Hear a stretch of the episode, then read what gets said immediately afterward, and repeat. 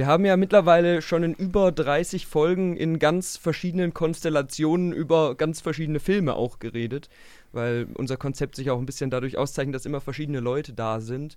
Aber es ist natürlich doch immer sehr die Kritikerperspektive, würde ich jetzt mal sagen. Und heute haben wir zum ersten Mal die Möglichkeit, zumindest ein bisschen uns eine andere Perspektive anzuhören, weil wir nämlich äh, unseren ersten, ich würde mal sagen, richtigen, richtigen Gast haben. Hallo Andi, schön, dass du da bist. Hi, schön hier zu sein. Ähm, ich habe mal ganz kurz, auch wenn sowas wahrscheinlich immer unangenehm ist in Podcasts, versucht, dich ein bisschen vorzustellen. Okay. Das würde ich jetzt mal sagen, du kannst ja dann gucken, ob du es so unterschreiben würdest oder nicht. Das machen wir. Ähm, Du kommst aus Regensburg und du bist Regisseur, unter anderem für deinen Kurzfilm äh, Bale, den du 2020 auf Amazon Prime rausgebracht hast.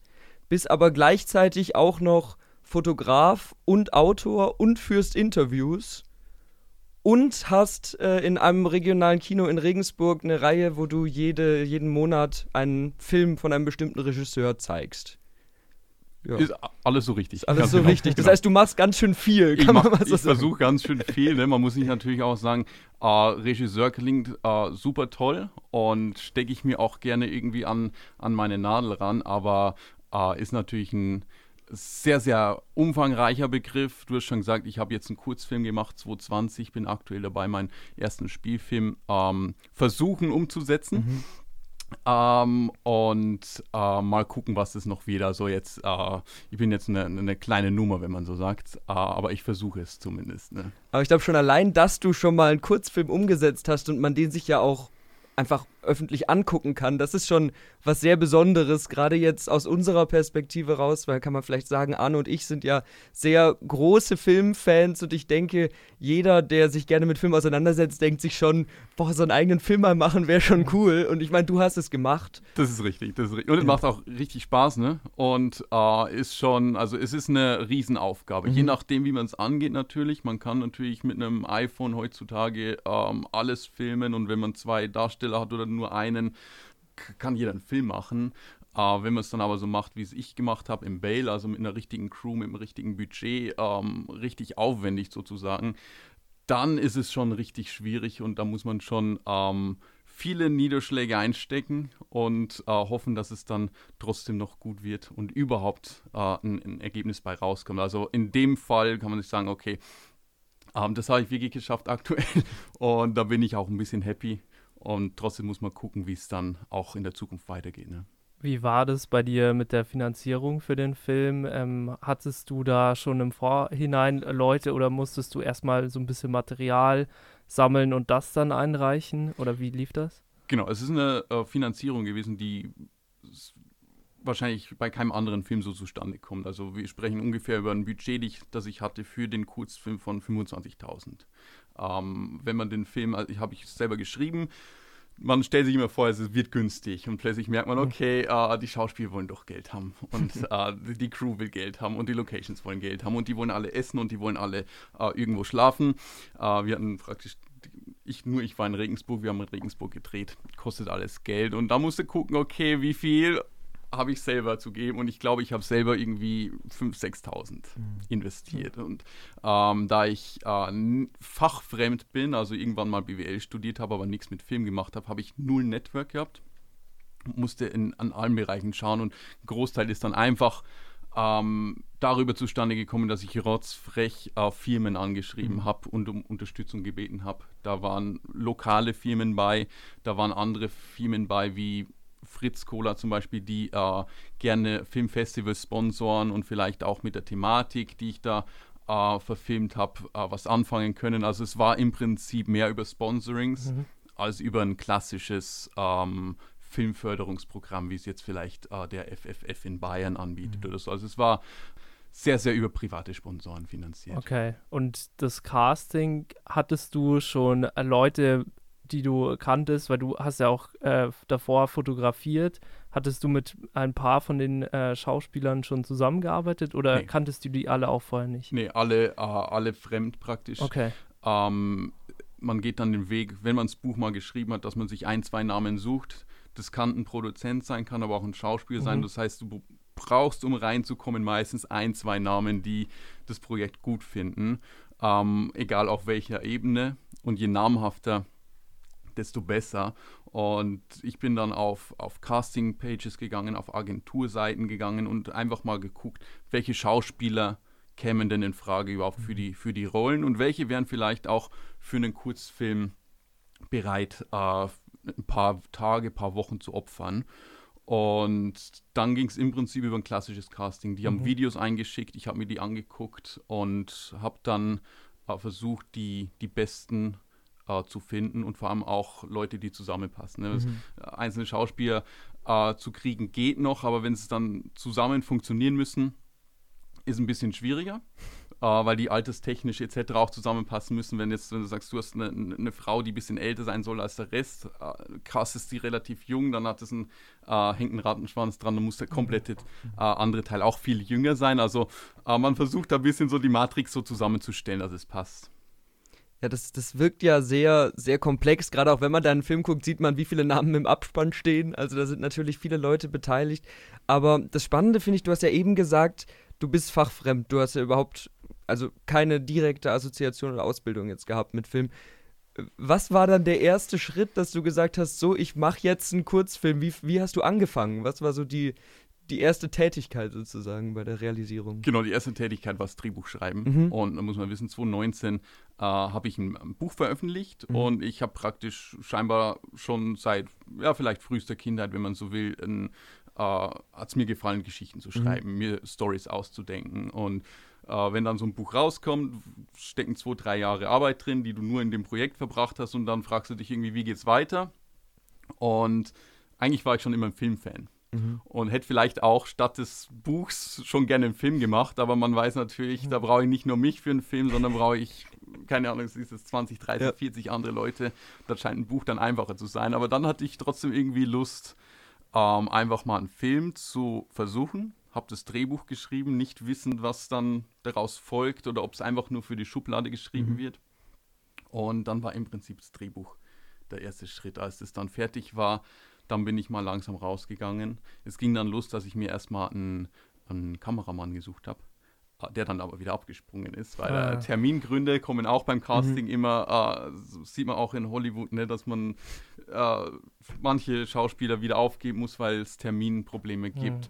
Ja. Ähm, aber wie gesagt, über den habe ich dann so ein bisschen so einen Eingang gefunden, ein paar äh, Namen äh, wieder äh, im, im, ins Netzwerk reingekriegt. Der hat mir auch ein bisschen erläutert, wie es alles läuft, ähm, was zuerst kommt, was dann kommt. Ähm, und dann ging es langsam ans Casting ran, ja. Äh, weil es ist, äh, war mir bewusst, dass ich als No-Name ähm, es schwierig haben werde zu casten. Mhm. Deshalb war es gut, erstmal vielleicht einen relativ namhaften Kameramann zu haben. Und wenn man dann als Team auftritt und sagt, wir beide machen den Film, ähm, dann ist es schon wieder ein Schrittchen leichter. Mhm.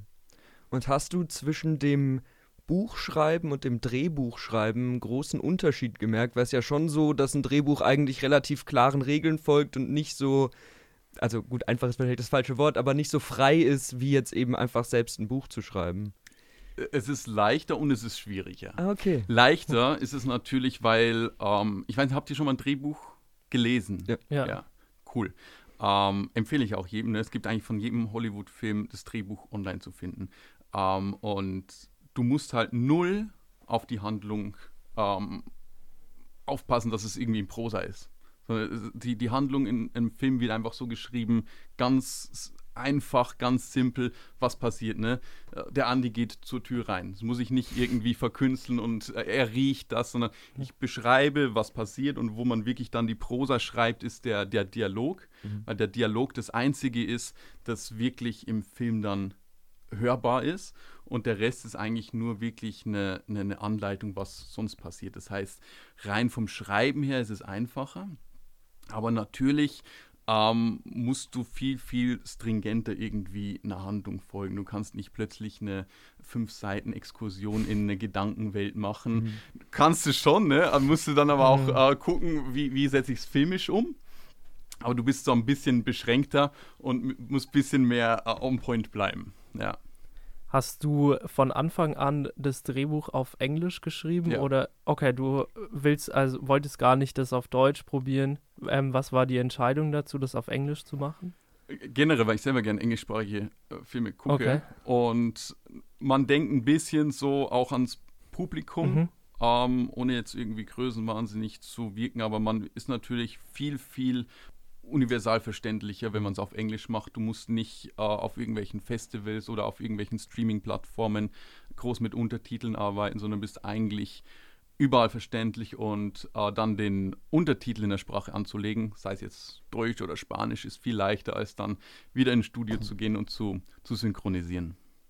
Und war das beim Casting dann eine Voraussetzung, dass die Leute erstmal ihren Dialog auch auf Englisch vortragen war das ein Problem auch? Gab es auch Leute, die gesagt haben, mache ich nicht?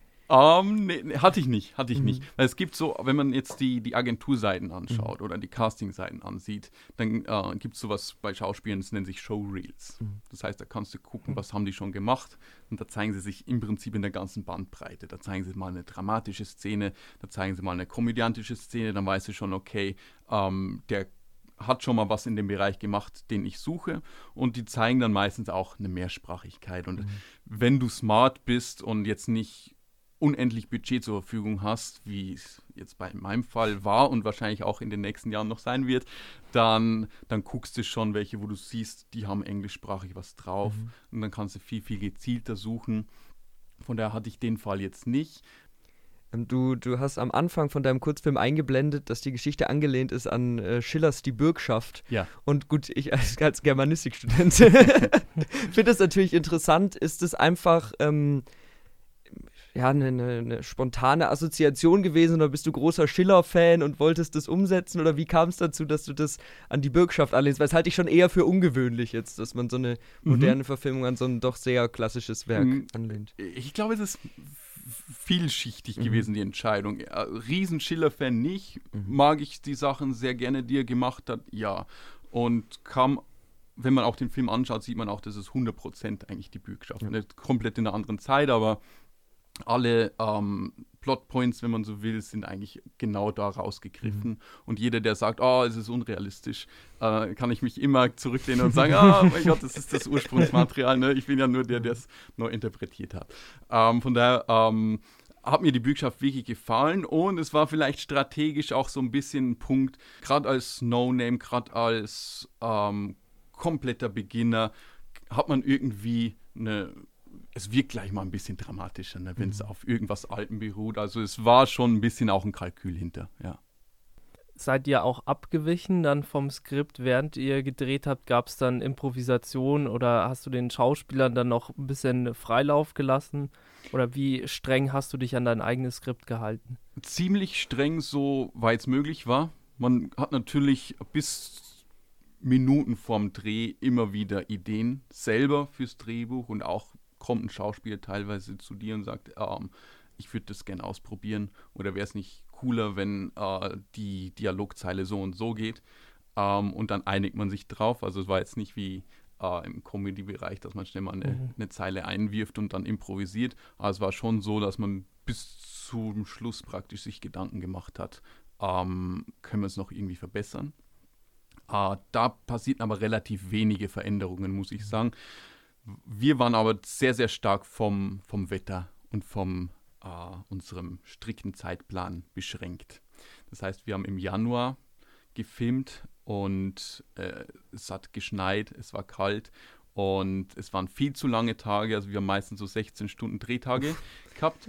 Ähm, bei einer Crew, der du nur irgendwie einen Apfel und ein Ei geben kannst, Mhm. ähm, ist es ab Tag zwei auch kein Spaß mehr. Ne? Die haben dann, äh, sind dann schon am Gren an der Grenzen der Belastbarkeit. Vor allem jetzt, wenn man weiß, wie, wie stark und wie schwer das Licht, die Lichtabteilung arbeitet. Also die müssen ja wie ein, zwei wie Umzüge am Tag machen. Ne? Das ist drei ähm, Kleintransporter an, an Equipment, die das immer aufbauen müssen und abbauen müssen. Und es ist schwer und es ist kalt und es ist nass. Und deshalb ist es auch verständlich, dass die dann irgendwann mal sagen, du, äh, wir brauchen jetzt ein bisschen Pause.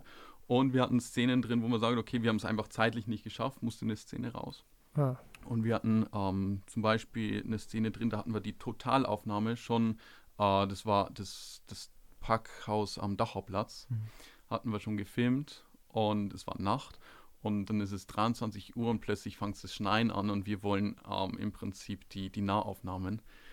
Müssen wir das Auto Mhm. reinfahren, weil es gerade trocken war, müssen wir das komplette Licht umbauen und es ist irgendwie faken, dass es nicht auffällt, dass wir plötzlich überdacht sind. Mhm. Also das Wetter hat uns schon ein paar, äh, ein, zwei Szenen gekillt, ja. Musstet ihr euch dann Drehgenehmigungen holen? Also für Regensburg, für manche Orte oder konntet ihr da frei drehen? Genau, Drehgenehmigungen muss man uns holen. Rein von den Orten schon, ne? Ja. Ähm, Locations, aber auch jetzt sowas wie äh, mit der Feuerwehr mussten wir manche Straßen absperren lassen Ah. oder eine Genehmigung haben, dass wir da in dem ähm, in diesen Löschbereichen auch drehen dürfen. Und äh, mit der Polizei mussten wir regeln, dass praktisch auch draußen, wir waren mal unter so einer Brücke ähm, Richtung Einkaufszentrum, ähm, dass wir da äh, Gewaltszenen und mit Pistolen hantieren. Weil wenn dann natürlich ein Fußgänger vorbeigeht und da wird geschossen Ja. und äh, geschlagen, da hast du gleich irgendwie äh, ne, ein Großaufgebot da. Und das mu- musste vorher alles äh, regeln. Er ist ziemlich umfangreich. Aber das fand ich auch cool, dass du es gerade gesagt hast, weil wir haben uns nämlich gestern äh, nach dem Film ähm, drüber unterhalten, dass wir auffällig fanden, wie äh, stimmig die Lichtsetzung Ja. war. Weil gerade wenn man, äh, ja, ich würde mal sagen, Erstlingswerke oder Kurzfilme oder sowas sieht, wo eben nicht so ewig viel Geld dahinter steckt, fällt es doch oft sehr auf, dass da ein bisschen ein Problem da ist, finde ich. Und ähm, ich, ich weiß nicht, war das einfach eine gute Crew, die du da hattest? Oder wo, kann man das irgendwo, ran- irgendwo, ran festmachen? Ich denke schon. Also erstens wahrscheinlich der eigene Anspruch, Mhm. dass man sagt, okay, ich- ich mache den Film, aber ich mache den nicht um Geld zu verdienen, weil das ist mit einem Kurzfilm fast schon ausgeschlossen. Ähm, und wenn, da muss alles stimmen. Das Mhm. war von meiner Seite schon mal die Vorgabe fürs komplette Projekt.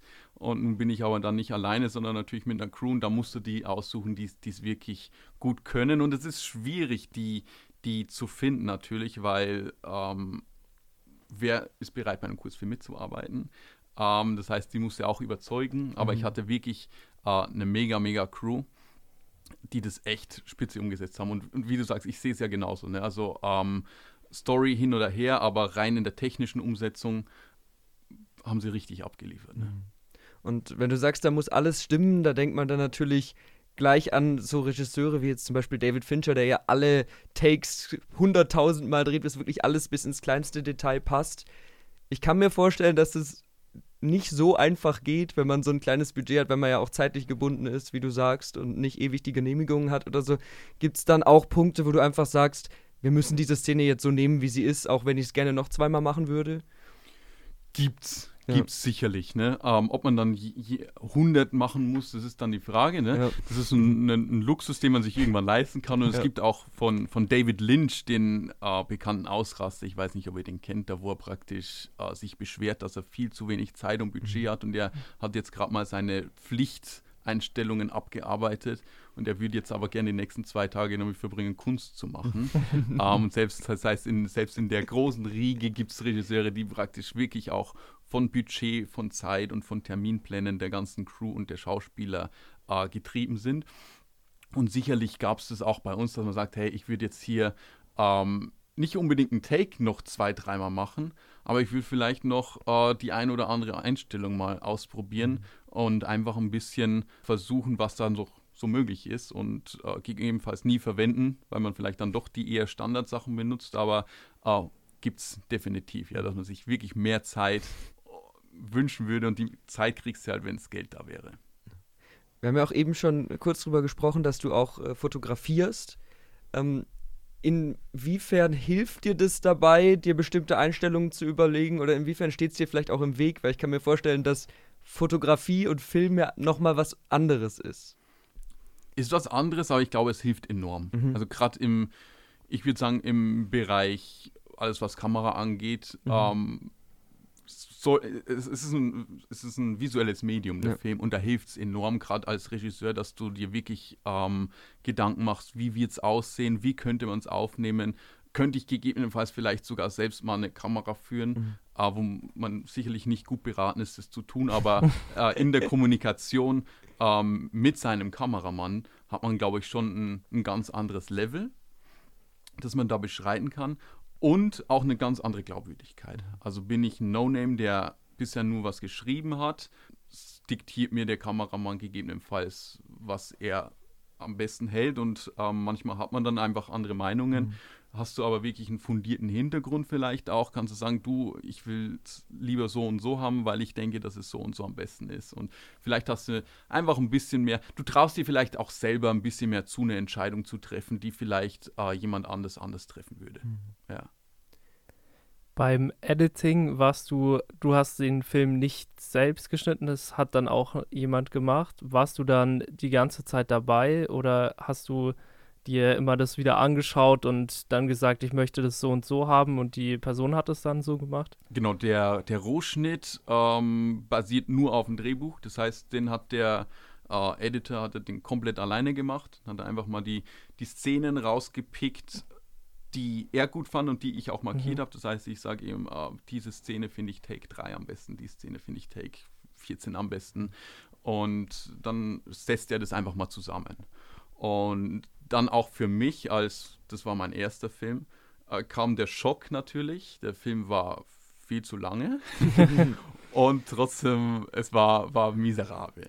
Also man, äh, man stellt schon fest, dass dann die Kunst wirklich im guten, guten Schnitt liegt. Und ähm, ich glaube, Scorsese hat auch mal gesagt, ne, dass ähm, wenn du als den, wenn die als Regisseur nicht nach dem ersten Schnitt äh, irgendwie das Herz bricht, dann stimmt irgendwas nicht.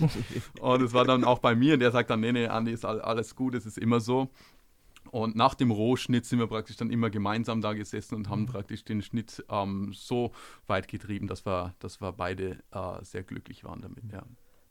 Und man stellt dann fest, sorry, ja. man stellt dann fest, dass ein Film, und das ist, das ist ein Paradox, ne? das heißt, weil ich sage, es war viel zu lange und es war aber auch irgendwie unruhig. Das heißt, du kannst irgendwie 50 Prozent kürzen und trotzdem mehr Struktur und Ruhe reinbringen, was man irgendwie denkt, okay, wenn es zu unruhig ist, brauche ich mehr Zeit, aber das ist, muss nicht immer richtig sein.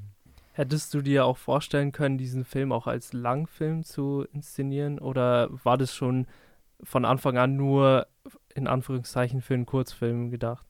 Das war speziell für einen Kurzfilm gedacht. Ich hab, bin schon mit dem äh, Ziel rausgegangen, dass es ein Kurzfilm wird wohl wissen, dass ich Langfilm überhaupt noch nicht zu denken ist und dass das eigentlich meine Visitenkarte werden soll mhm. als No-Name, dass ich sage, ähm, ich brauche mhm. irgendwas, äh, um später mal einen Langfilm machen zu dürfen. Und das wäre die Visitenkarte für. Man hätte sicherlich, ich hätte das Potenzial, glaube ich, einen Langfilm werden zu können, wenn man vielleicht Motive von Personen ja. mehr erläutert etc.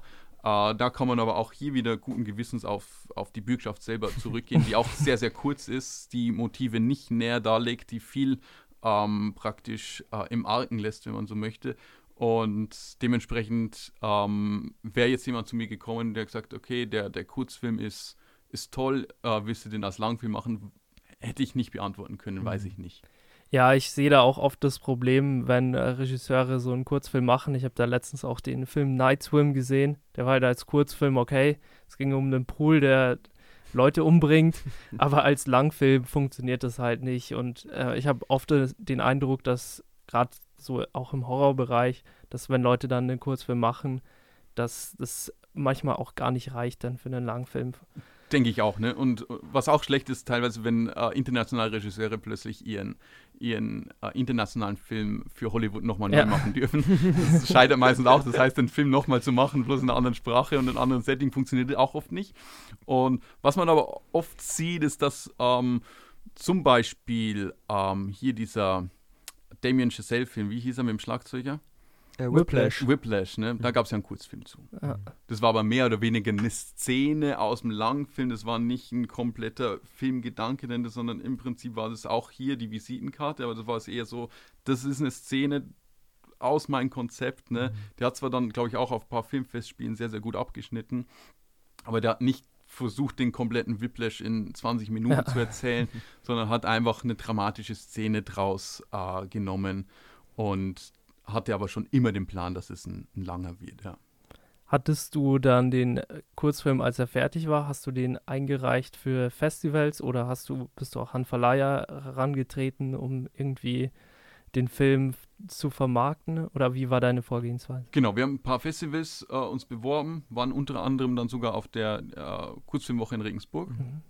Und äh, kostet aber auch immer Geld, diese Einreichungen, gerade wenn es so, so äh, sagen wir mal, äh, besser bekannte Filmfestivals sind. Da sind wir dann gern bei hunderten Euros, wo auch so eine Einreichung mal kostet. Und ich habe dann versucht, ein paar Verleiher zu finden. Im Kurzfilmbereich nicht so leicht, weil, sind wir ehrlich, wer außer ganz eingefleischte Filmfans guckt, wirklich Kurzfilms, eher weniger. Das heißt, Verleih zu finden und Geld zu kriegen, ist sowieso schon mal schwierig. Für uns gab es aber dann die Möglichkeit, den bei, bei Amazon einzureichen, bei Prime Video. Ja.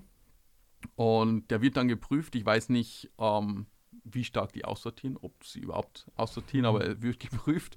Und dann haben wir das okay erhalten und dort läuft er seitdem. Und ähm, genau, so habe ich das gefunden. Und es ist tatsächlich, äh, was ich noch versucht habe, ein bisschen einfach ein bisschen Publikum zu generieren. Er, er läuft bei Kinocheck auf YouTube. Ne? Das sind wir der einzige Kurzfilm bisher, den die in voller Länge gezeigt haben. Ähm, zwar in einer leicht äh, geschnittenen Version, weil die werbetauglich bleiben wollten. Da musste Gewalt, Wörter ein bisschen kürzen. Also es wäre jetzt nicht die präferierte Version, sage ich mal.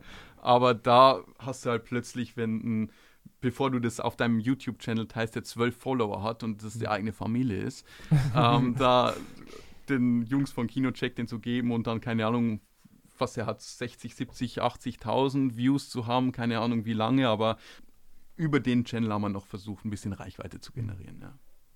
Wie war das für dich, als du da dein erstes Feedback bekommen hast? Hast du, ist es dir ähm, arg irgendwie zu Herzen, hast du dir das arg zu Herzen genommen oder hast du dich dann so ein bisschen distanziert und warst du erstmal froh, dass du jetzt dein Projekt fertig gemacht hast? Ich war froh, dass er fertig war. Das erste Feedback war auch glücklicherweise sehr, sehr positiv. Mhm. Und ähm, schön ist es immer, wenn die eigene Crew, und das beinhaltet Crew und Schauspieler, wenn die alle sagen, es ist cool geworden mhm. und wenn die begeistert sind. Oder auch wenn Leute im ähm, in der Postproduktion ähm, das gut finden. Zum Beispiel ein Kolorist, ne, der mit dem Projekt bisher überhaupt nichts zu tun hatte, der den Film sieht und basierend auf dem Schnitt sich entscheidet, ja, ich möchte das machen. Mhm. Das ist schon mal, okay, okay, wenn jemand, der vor Blogs äh, graded hat, Color gegradet hat, bei uns mhm. jetzt äh, den Kurzfilm graden will für lächerliches Geld, dann habe ich irgendwas richtig gemacht im Schnitt. Äh, wenn dann Kritik kommt, mein Gott, ähm, es ist noch jeder Film kritisiert worden, damit ja. kann man, glaube ich, ganz gut umgehen. Und gerade äh, wenn man sich dann auch mit, keine Ahnung, Leuten beschäftigt, die mittlerweile als, als Götter in der Filmwelt gelten und feststellt, dass äh, aktuell zeigen in der Filmreihe Brian De Palma fast jeder Film zerrissen wurde. Dann kann man es auch irgendwie äh, versuchen oder sich einzureden, dass man es einfach äh, noch ein paar Jahre dauert, bis die das kapieren. Ist äh, Filmkritik auch was, was dich interessiert, wo du sagst, du redest auch gern insofern über Filme, dass du sagst, was findest du gut, du analysierst die Filme oder so, oder denkst du, dass, bist du da eher aus einer technischen Perspektive dran? Dann? Interessiert mich sehr. Ja. Interessiert mich sehr. Und zwar aber auch hier eher so 70er, 80er mhm. Filmkritik als heute, wo ich sie fast nicht mehr als existent mhm. empfinde. Problem heute ist, glaube ich, dass die, die die Kritiken schreiben, auch die Podcasts haben und die Gäste kriegen wollen. Und wenn die da irgendwie zu harsch äh, mit irgendeinem Film oder mhm. Filmemacher umgehen, keine Ahnung, wie es eine Pauline Kael gemacht hat, ähm, wie es ein Roger Ebert teilweise gemacht hat, Uh, ich weiß nicht, wie viele Interviewgäste die noch kriegen würden. Ja. Von daher finde ich, die sind heutzutage oft ein bisschen zu kurz. Wer interessiert sich noch dafür? Ne? Mhm. Deshalb müssen die immer irgendwie pointiert und kurz sein. Selber darüber zu reden, zu diskutieren, sowohl von der ähm, Storytelling, aber auch vom Technischen, äh, liebe ich. Ne? Mhm. Ja. Jetzt sind wir ja gerade schon, schon fast beim, äh, beim Thema. Du zeigst immer einmal im Monat im, äh, Kino im Andreasstadel in Regensburg ähm, einen, einen Film und äh, sortierst die immer nach Regisseuren. Also du hast, glaube ich, vor ein oder zwei Jahren Kubrick-Filme gezeigt, dann eben die Brian De Palma-Filme und Melville, äh, Melville, ganz genau. Wie ist es dazu gekommen, zu der Zusammenarbeit mit dem Kino? Hast du da auch einfach angefragt oder wie kam das zustande? Genau, ich habe einfach angefragt. ähm, sagen wir mal, der ursprüngliche Plan oder Traum wäre natürlich gewesen, irgendwie selber jeden Tag irgendwo was zeigen zu können. Ja. Und dann stellen wir fest, okay, es ist nicht mal so leicht und es kostet viel Geld und äh, Kino ist vielleicht aktuell auch nicht mehr extrem gut besucht, außer es sind wirklich Blockbuster. Und dann dachte ich mir, okay, starten wir mal klein, fragen wir mal bei irgendeinem Kino an. Mhm. Und dann habe ich eben festgestellt, das Kino im Andreas Stadl rein von seiner Auswahl her, rein von der Location her, zu dem, was ich vorhabe, sehr, sehr gut passen würde. Und äh, der Josef und der Flo, die, äh, denen das Kino gehört, die waren dann auch ähm, sehr, sehr angetan von der Idee. Haben auch ein paar andere Reihen, die äh, in unregelmäßigen Abstand dort gastieren. Mhm. Und äh, genau, wie du sagst, dann bin ich seit Mai 22, glaube ich, mhm. dort und, und zeige jeden Monat einmal einen Film. Wie bist du da vorgegangen? Sind es jetzt die drei bisher, sind es deine Lieblingsregisseure oder hattest du einfach, warst du inspiriert zu der Zeit und dachtest dir, boah ja, ich, ich möchte Melville zeigen, ich möchte De Palma zeigen? Ja, ich denke schon. Also, dass es die mit die Favoriten von mir selber sind. Da gibt es natürlich viel zu viele, um die alle zu zeigen. ja. Aber ich sag mal, gerade mit dem, gerade Kubrick ist schon meines Erachtens nicht nur mein Lieblings, sondern fast schon objektiv der, der größte aller Zeiten. Ähm, und, und Melville ähm, kommt für mich ganz, ganz knapp dahinter. Und nach den beiden gibt es einfach eine, eine, ganze Reihe. Also ist schon sehr, sehr stark äh, aus persönlicher Vorliebe auch. Aber man macht sich auch Gedanken, wie man das dem Publikum vermitteln kann da ist es jetzt für mich aktuell, wenn es nur einmal im Monat stattfindet, ziemlich gut, wenn die Filmografie nicht irgendwie exorbitant hoch ist. Ja. Also, wenn man natürlich äh, das Publikum sehr gern sehen würde und wenn man es selber vielleicht auch gern zeigen würde, ist ein, ein Scorsese, aber wo, wo beginnst du dann, ne? Das, das setzen wir zwei Jahre nur mit einem Regisseur dort und haben wir vielleicht mal gerade mal die, die Hälfte geschafft. Und von daher suche ich meistens welche, die eine überschaubare Filmografie haben und die vielleicht auch hinter den Kulissen mehr als in Anführungszeichen nur Regisseur waren. Da ist halt Kubrick ähm, prädestiniert, weil er sowohl Autor als auch Produzent und Regisseur seiner eigenen Filme war. De Palma hat auch viele seiner Filme irgendwie ähm, mit angestoßen. Melville hat meistens auch geschrieben, produziert und äh, Regie geführt. Und, und ab März werden wir jetzt den äh, Alan Pecula zeigen, der auch mindestens immer geschrieben und oder sogar äh, produziert hat. Also mhm. äh, Filmemacher, die wirklich das Privileg hatten, wenn man so will, ihre Vision so gut wie es geht und so, so treu der Vision wie möglich umzusetzen. Was mir auch so gut äh, gefallen hat, ist, ähm, als ich das erste Mal da war, wusste ich überhaupt nicht, dass das deine Reihe ist. Sondern wir haben einfach gesehen, da läuft ein Kubrick-Film, den wollen wir uns unbedingt angucken. Und äh, du bereitest die Filme ja dann immer auch ein bisschen auf. Also du erzählst ja vorher kurz was über die Filme und du hast, glaube ich, auch äh, selber entworfen, immer so ein kleines Büchlein zu genau. den Filmen rausgegeben, wo dann eben äh, Filmausschnitte, also Filmszenen als Fotos drin waren, wo ein bisschen Informationen dazu standen und so.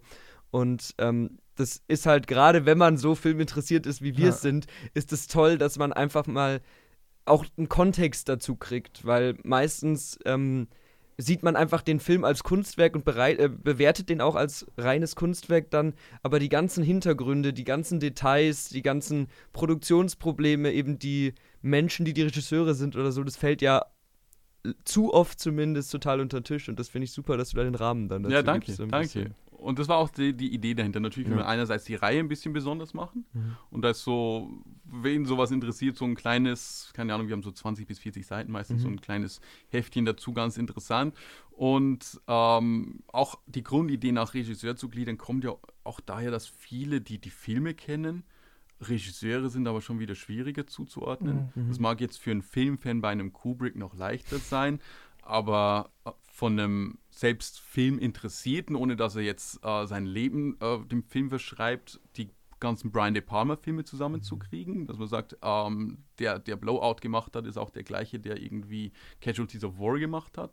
Oder Melville zusammenzukriegen. Da sagt man nur, er ist ein französischer schwarz-weiß Gangsterfilm und da gab es ja nun wirklich ein paar von. Ähm, das war so einfach, dass man nicht nur den einzelnen Film sieht, sondern vielleicht auch die Person dahinter.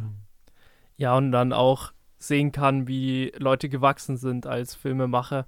Ich fand es besonders cool, weil ich habe anfangs von Corona habe ich angefangen, so ein paar Filmklassiker zu gucken. Und dann mhm. habe ich Hitchcock geguckt und dann äh, bin ich komplett süchtig geworden und habe ungefähr alles Gute geguckt und dann war es irgendwann eine Lücke und ich wusste nicht, was ich schauen soll und dann habe ich äh, angefangen, De Palma zu gucken, weil der quasi so ein bisschen der Nachfolger ist von Hitchcock und ich fand es besonders schön, ähm, weil ich diesen Film sehr gern mag und äh, dass du da Sisters gespielt hast. Der Mhm. ist vielleicht nicht sein, sein bester Film, ähm, aber ich fand es sehr schön, diesen Film an einem Nachmittag zu gucken.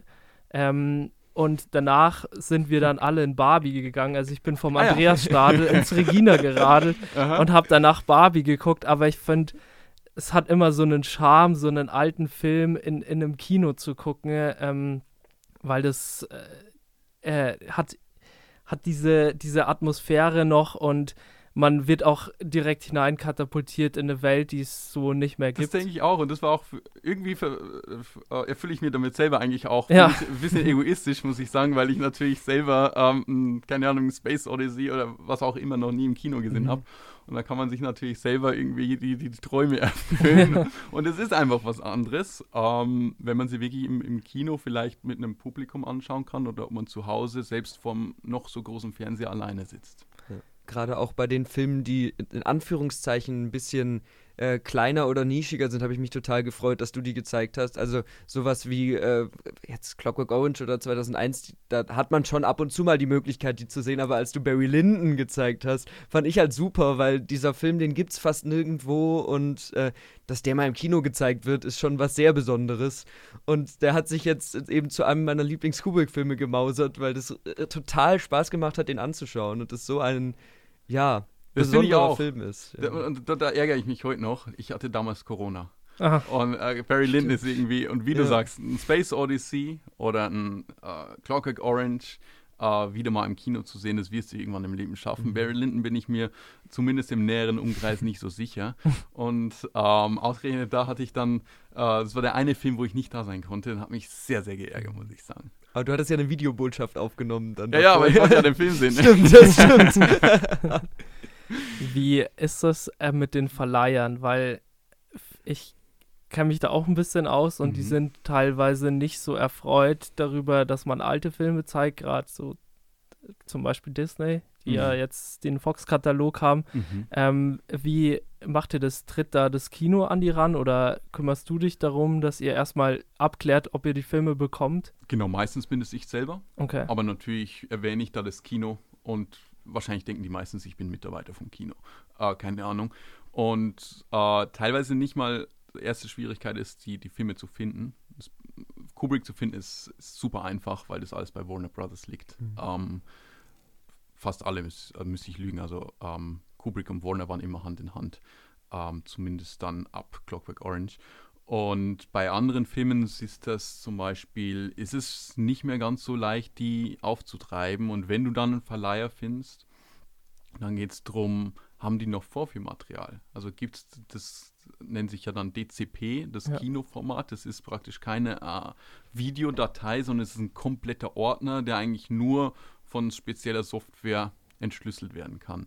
Und wenn es diese DCP nicht auf Festplatte gibt, die die an dich dann rausschicken, dann ist es eine Schwierigkeit, darfst du vielleicht von Blu-ray abspielen. Dann musst du die Blu-ray praktisch äh, in so ein Format umwandeln. Bisschen arbeitsaufwendig. Glücklicherweise machen das die, die Jungs vom Kino in dem Fall dann für mich. Ähm, aber dann brauchst du die Genehmigung. Und es ist nicht immer ganz leicht, da hast du 100% recht. Und äh, die wollen sich natürlich auch, auch ähm, gut vergüten lassen. Also du sprichst dann meistens von einer Mindestgarantie, die bei irgendwo 100 bis 150 Euro liegt, die die auf alle Fälle haben wollen. Bei so einer kleinen Reihe musst du das dann erstmal wieder über Ticketpreise dann einspielen. Eine prozentuale Beteiligung wollen die auch. Das liegt meistens dann bei ungefähr 40 Prozent von den Einnahmen. Und generell, wie du sagst, ähm, ist nicht, also es ist interessiert die halt nicht, ne? ob jetzt äh, für ähm, 100 Euro von einem Melville-Film plötzlich reinkommen. Die wollen die großen aktuellen Filme vermarkten, Ja. wo sie viel, viel mehr Geld dran verdienen. Ja, aus, aus wirtschaftlicher Sicht ist es natürlich nachvollziehbar. Ich finde es aber trotzdem schade, dass dadurch di dieser ganze Prozess auch noch weitergeht, weil wir haben ja auf Streaming-Diensten, wenn es jetzt nicht Mubi ist, haben wir eigentlich hauptsächlich nur neue Filme. Im Kino schauen wir nur neue Filme und ich habe so das Gefühl, auch dieses Filmverständnis, dass man sich mal alte Filme anschaut, das jetzt auch eigentlich so gut wie kein Fernsehen mehr gibt, kommt man gar nicht mehr so in den Genuss, irgendwie mal einen alten Film zu sehen, der auch vielleicht etwas obskurer ist. Und ich finde, deswegen ist es schön, dass es da eine Reihe gibt, dass es auch mal, dass mal Leute solche Filme eben im Kino sehen können, wo Filme auch meiner Meinung nach hingehören auf die Leinwand. Ähm, und ich finde, da erfüllst du ja sozusagen auch schon so einen Bildungsauftrag. ich hoffe, hoffe, danke, dass es so ankommt. Äh, Wäre natürlich schön, wenn das, wenn das so ist und äh, ist auch irgendwie das Ziel. Und wie du sagst, so ein bisschen die Zusammenhänge. Du hast gerade schon gesagt, ähm, du hast Hitchcock gesehen und dann bist du auf De Palma plötzlich gestoßen. Und wenn du De Palma äh, irgendwie siehst, dann wirst du relativ schnell feststellen, dass Quentin Tarantino den irgendwie als seinen Gott sieht, aber Hitchcock schon wieder nicht so sehr ja. mag, weil er sagt, der Hitchcock hatte irgendwie zu viele Limitationen noch gehabt, was er auf die Leinwand bringen darf und was nicht. Und dass vielleicht der De Palma das machen durfte, was ein Hitchcock immer gewollt hat, aber nie durfte. Und solche Zusammenhänge irgendwie, das finde ich einfach spannend und interessant ja. und man lernt einfach viel mehr auch über, über die Evolution, ne? wer zieht wo seine Inspirationen und ähm, mir macht es sehr viel Spaß und äh, wenn es dem einen oder anderen auch so geht, ist es natürlich schön. Ist auf jeden Fall jetzt, würde ich sagen, eine Empfehlung auch von, ja. von uns. äh, also bei uns in der Redaktion sind auch viele Leute, die sich die Filme da anschauen. Und das ist schön, das ist schön. Wir, wir können das auf jeden Fall weitergeben. Also wenn man jetzt hier in Regensburg ist, sollte man sich das auf jeden Fall anschauen. Das ist dann immer mittwochs. Genau, je, das heißt jeden dritten Mittwoch jeden im Monat. Das verschiebt sich natürlich irgendwie. Äh, kann der 13. sein oder kann es der 13. sein oder bis zum 21. Und ähm, ja, genau, würde mich freuen, wenn ein paar vorbeigucken. Und wie gesagt, ab März haben wir den Alan Pacula, den, ich weiß nicht, kanntet ihr den? Hattet ihr den bewusst abgespeichert? Mir sagt der Name nur was, aber ich. Genau, der ist sehr, sehr unbekannt. Ne? Mhm. Hat zwar Filme wie Clute gemacht, The Parallax ah, View, All the gesehen. President's Men, dann später Sophie's Choice. Ne? The Pelican Brief, der deutsche Titel ist Die Akte ne, mit Julia Roberts, mhm. Denzel Washington. Also sie, man kennt ihn mehr über seine Filme mhm. als ähm, ihn selber und komischerweise nicht nur in der, in der äh, rückwärtigen Betrachtung, sondern auch zu, zu seiner Zeit in den 70ern. Da gab es die, die Jimmy Carsons Show, was in Amerika mit die größte Talkshow war. Und selbst, da hat er gerade ähm, All the President's Men war schon raus 1976 und da hat er ihn selbst von amerikanischem Publikum angekündigt als jemanden, der eigentlich sehr, sehr unbekannt ist, obwohl er gerade irgendwie drei Meisterwerke abgeliefert hat. Und was mir dann an dem so gut gefallen hat, wenn du dich mit dem beschäftigst, ist, er war Produzent dieser Filme und Regisseur. Er hätte alle Macht der Welt gehabt, dass er auf sein Poster schreibt. Uh, Alan Pacula ganz groß und vielleicht so klein die Schauspieler. Und er war aber so bescheiden, dass er das nicht wollte. Und deshalb kennt den damals fast keiner und heute keiner. Und äh, ich denke, gerade für Filminteressierte könnte das mhm. sehr, sehr interessant sein. Ja. Also du bist schon auch stark beeinflusst so von New Hollywood, würdest sagen, so gerade auch dieser ja Do-it-yourself-Geist, ähm, das hatte ja auch irgendwie das französische Kino in den 50ern, 60ern, aber auch New Hollywood, dass das für dich auch jetzt auch inspirierend war für deinen Kurzfilm und auch für diese Reihe? Unbedingt, unbedingt. Ähm, ich meine, äh, New Hollywood ist ja von der Nouvelle Vague entstanden. Ja. Ne? Das war ja die Vorbilder. Und das Vorbild der Nouvelle Vague war wieder der Jean-Pierre Melville. Also die hängen auch irgendwie zusammen. Und was mir am 70er, du sagst es schon, dieses Do-it-yourself, der Filmemacher selber wird viel mehr als äh, der, der Künstler anerkannt, der er ist und nicht mehr das Studio. Und was mir rein im Narrativ gefällt in New Hollywood, ist, dass nicht alles bis ins kleinste Detail erläutert wird. Ne? Du, mhm. Manche Sachen werden einfach nicht erklärt mhm. musst du dir selber einen Reim drauf machen. Es wird nicht mehr für den letzten noch erklärt äh, oder irgendein Fail-Safe-Button wie eine Vater-Tochter-Beziehung eingebaut, an der man sich entlanghangeln kann, wenn man vielleicht mit, keine Ahnung, Weltraum nichts anfangen kann, ja. Ich finde, das merkt man natürlich deinem, deinem Film auch jetzt genremäßig an, dass da die Inspirationen drinstecken. Auch es ist ja eine sehr ja, äh, düstere Geschichte mit keiner richtigen Heldenfigur, sondern eher so ein bisschen, äh, ja, An Anti-Held, würde ich jetzt mal behaupten. Ist es auch die Richtung genremäßig, in die du weitergehen wollen würdest, wenn du jetzt sagst, du überlegst noch mehr Projekte umzusetzen, auch einen längeren Film umzusetzen, oder willst du da was ganz anderes machen, ne? Romcom oder so? Nee, nee, Romcom. also der erste, sagen wir, der erste ist ja jetzt fertig geschrieben, praktisch. Der mhm. aktuelle Spielfilm, den ich plane, der ist jetzt fertig geschrieben. Und äh, genre-technisch ein bisschen anders, aber was du sagst, Anti-Helden Mhm. trifft es ganz gut. Vielleicht, wenn man es, man neigt dazu rein von der Emotion, natürlich immer mit dem äh, Charakter mitzufiebern, der am meisten Screenzeit Mhm. kriegt. Wenn du sagst Clockwork Orange, dann ist der eine oder andere schon mal bei dem Alex Deloge dabei und sagt, ähm, identifiziert sich vielleicht damit. Mhm. Aber wenn man es dann objektiv runterbricht, dann stellt man fest, das sind eigentlich nicht gut. Ne? Und das gefällt mir eigentlich, ja.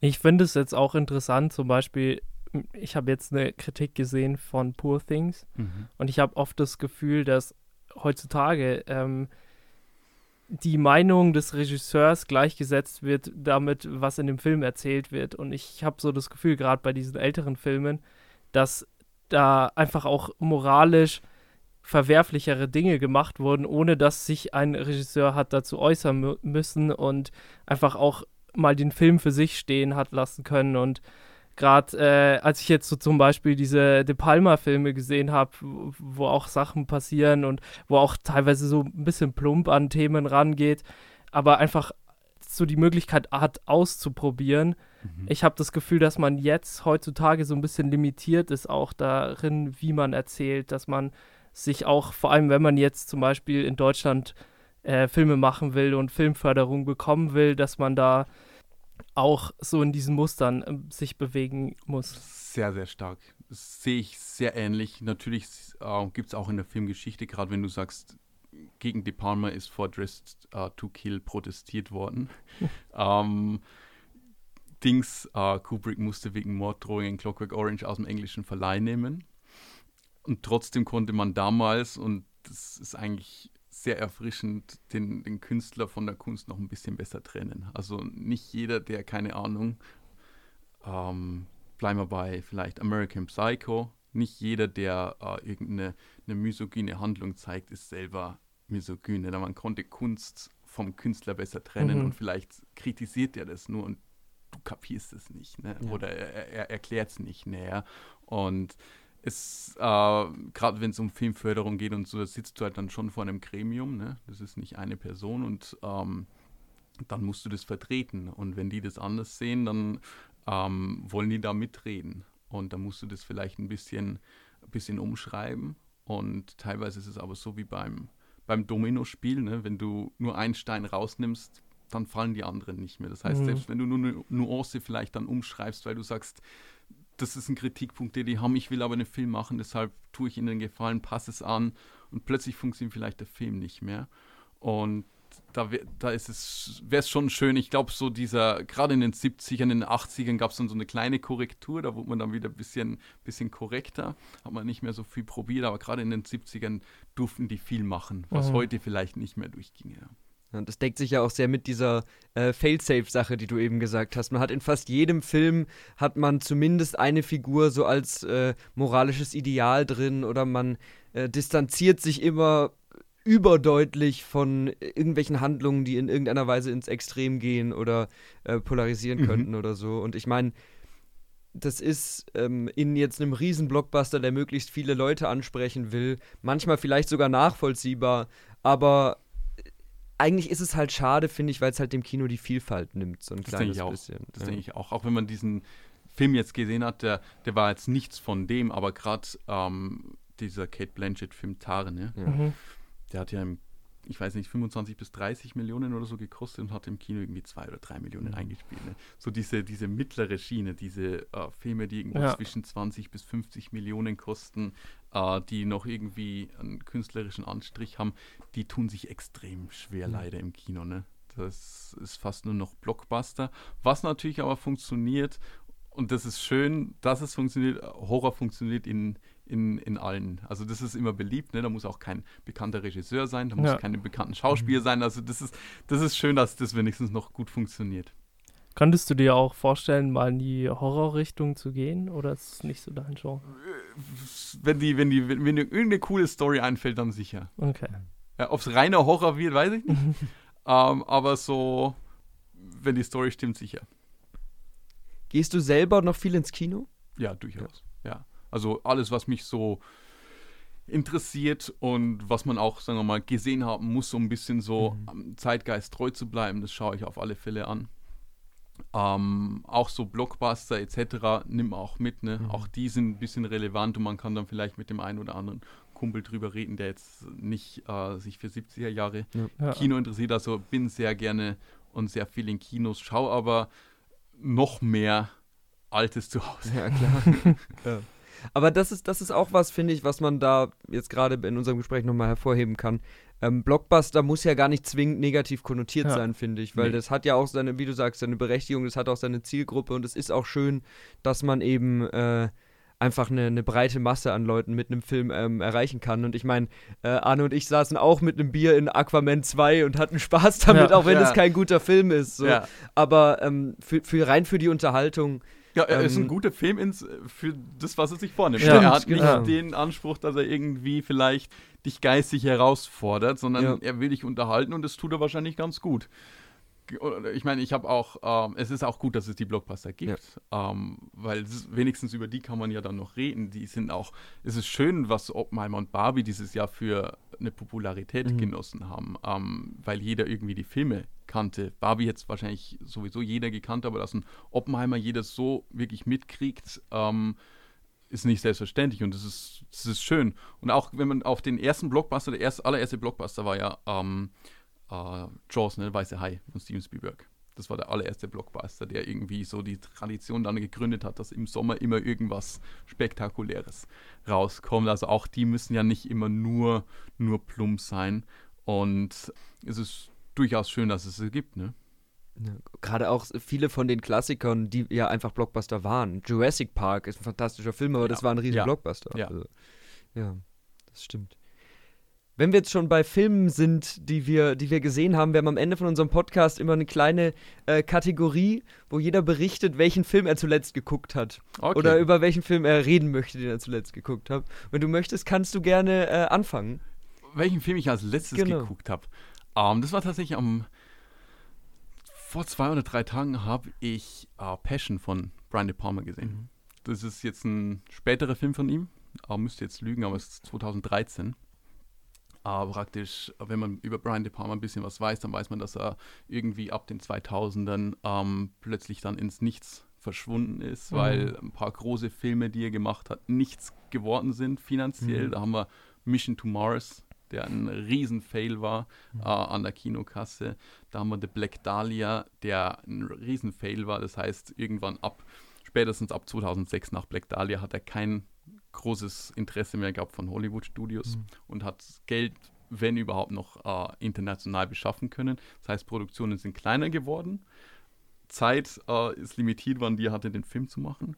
Und trotzdem konnte er sich ein bisschen ausleben, weil er dadurch auch wieder ein Stück freier werden konnte. Und dann habe ich Passions gesehen, äh, Passion gesehen und es ist ein Thriller, wo er sich selber, wenn man so möchte, ein bisschen aufs Korn nimmt. Ja, viele Elemente reinbaut, äh, für die er äh, Zeit seiner Karriere stand. Definitiv nicht sein bester Film.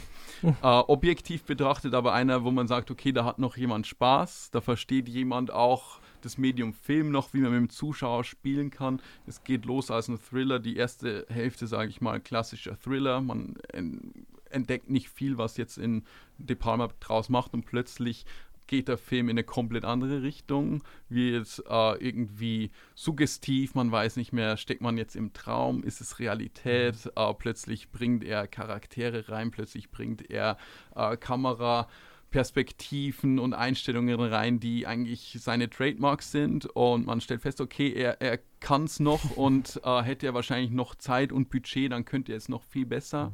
Und das war jetzt praktisch ein Film, den ich ähm, nicht mehr in der Reihe zeigen kann, weil dafür einfach ähm, kann mich nicht ewig mit einem Filmemacher beschäftigen, aber dennoch einer, den ich auch äh, in dem Zuge nochmal selber sehen wollte, weil obwohl es äh, nicht sein Bestes, dennoch sehr sehenswert ist und sehr viel Spaß macht. Ich finde es immer sehr spannend, sich Filme von Regisseuren anzugucken, wenn die Regisseure zumindest auf dem Papier über ihren Zenit hinaus sind, sozusagen. Ja. Also es war ja auch vor, vor ein, zwei Jahren dieser äh, neue David Cronenberg-Film im Kino, Crimes of the Future. Mhm. Und es war auch total spannend, weil da hat man natürlich seine ganzen Trademarks gesehen und gerade diese Body-Horror-Aspekte und diese die Sets, die er gebaut hat, waren super.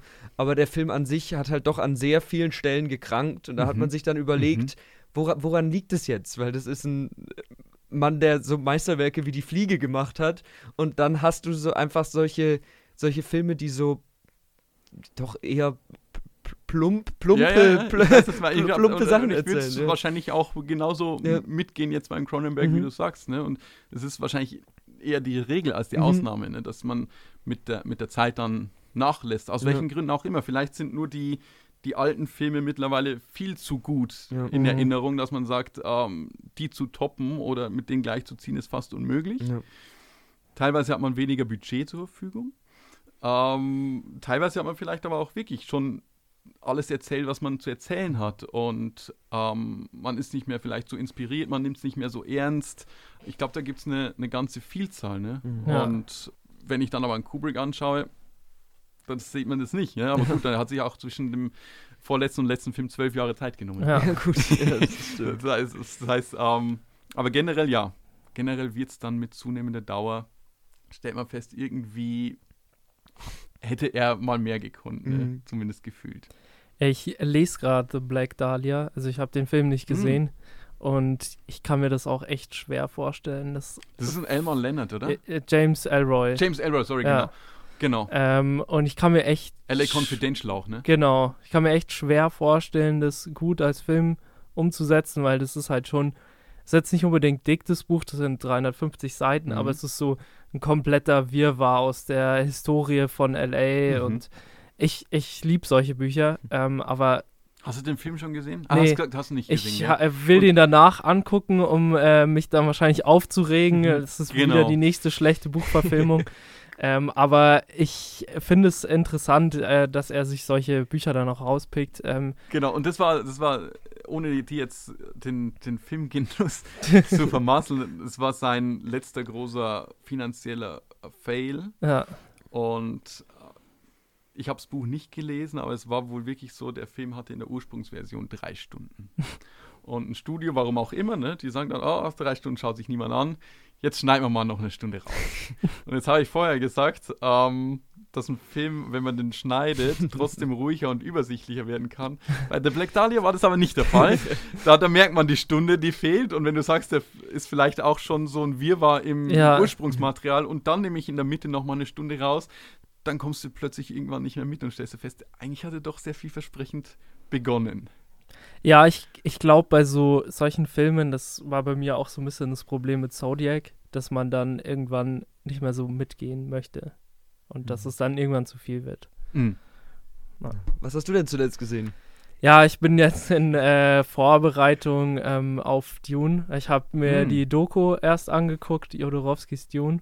Ähm, die gibt es auf YouTube. Und wir haben am äh, Dienstag im Kino nochmal den ersten geguckt. Und die haben auch zehn Minuten vom zweiten Teil jetzt gezeigt. Ah, okay. Und ich freue mich sehr auf den zweiten Teil. Also ich fand den ersten gut und habe auch wirklich Lust, ähm, jetzt den zweiten zu gucken, weil ich fand auch mal, dass das ein guter Blockbuster war, vor allem im Vergleich zu anderen Sci-Fi-Sachen, die rausgekommen sind über die letzten Jahre, gerade so Star Wars, hat mir nicht so gefallen und nett gesagt. Nicht allein. aber, aber Dune habe ich heute gelesen, zu, äh, zufälligerweise, dass sie ähm, die ersten Screenings wohl sehr, sehr gutes Feedback Mhm. bekommen haben. Und hast du den äh, David Lynch Dune auch schon gesehen? ich habe den angefangen, weil ich David Lynch sehr gern mag, Aha. aber ich habe den dann abgebrochen. Aber ich, vielleicht gucke ich ihn mir mal an, weil ich habe jetzt letztes Jahr das erste Mal Twin Peaks geguckt und da Mhm. war ich in so einer David Lynch Phase Mhm. und ich glaube, den kann man sich schon noch mal anschauen. Mhm. Ich finde es, ich finde es interessant. Ich habe, ich habe auch noch, ähm, den will ich auch noch erwähnen. Ich habe Opera geguckt von äh, Dario Argento, den gibt's auf Mubi. Mhm. Mhm. Und der hat so einen coolen Shot, Shot drin gehabt, den hat Tarantino auch kopiert für äh, Kill Bill.